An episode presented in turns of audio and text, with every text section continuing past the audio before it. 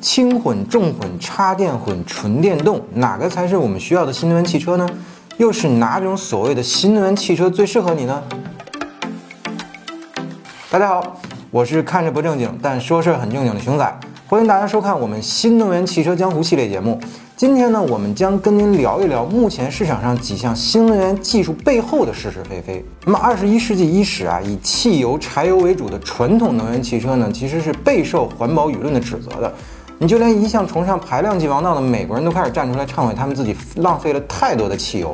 但无论是出于环保舆论的压力，还是能源战略安全问题，新能源战场的厮杀呢，其实早已拉开了帷幕。先入局者早已赚得钵满盆满。后入局者呢，靠着快速的技术迭代呢，也正在掌握着技术的主动权。那么，像四十八伏混、油电混、插电混等等这些所谓的新能源技术中，有多少是过渡技术，又有多少是真正能够引领未来能源的技术呢？首先啊，我们在解析混合动力这个问题前啊，我们必须先要来明确一下，就是混合动力的本质呢，也算是新能源技术，而且更无可厚非的是。混合动力属于未来能源技术。当然，这种技术出现的基石呢，其实是为了应对日益严苛的排放法规以及咖啡法则。大概是在四五年前啊，以奔驰、奥迪为首的诸多品牌呢，开始大肆推广他们的四十八伏轻混车型，豪华品牌加所谓的未来能源技术，一度让这些厂家赚的呢那是钵满盆满。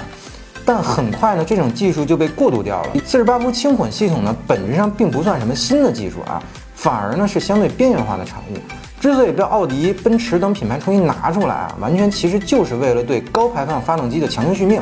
与普通电动车的二百到四百伏的高电压不同啊，四十八伏轻混系统所采用的电池组啊，仅仅是将四块十二伏锂电池串联而得来的恒定电压系统。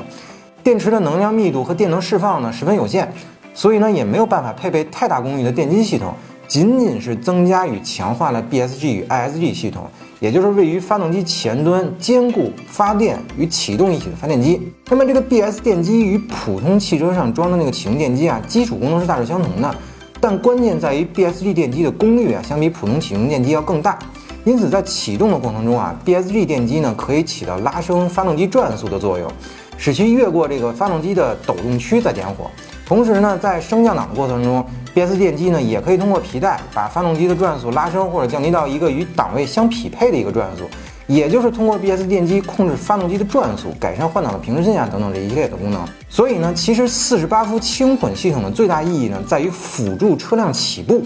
也就是在内燃机效率最低且负载最大的情况下为发动机助力而已。除此之外呢，这类车型的全车用电器啊，也基本上都会被换成了一个四十八伏的。电池呢，可以更多的接管大功率用电器以及空调的压缩机系统，从而降低怠速状态下油耗的损失。这个其实就是主机厂所谓的那个电怠速的概念啊。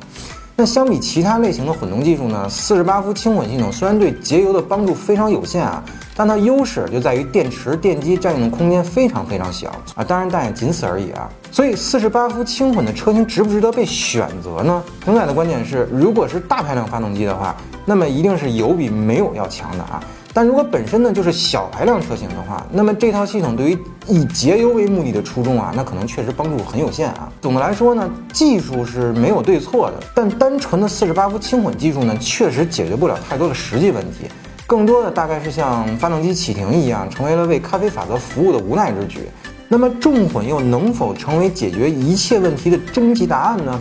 请大家关注我们下一期的新能源汽车江湖节目。呃，最后打个小广告。欢迎大家一键三连，点赞加关注，支持我们。如果您对四十八伏轻混系统有什么看法，欢迎通过评论区留言与我们互动。那咱们本期节目就这样，下期见，拜拜。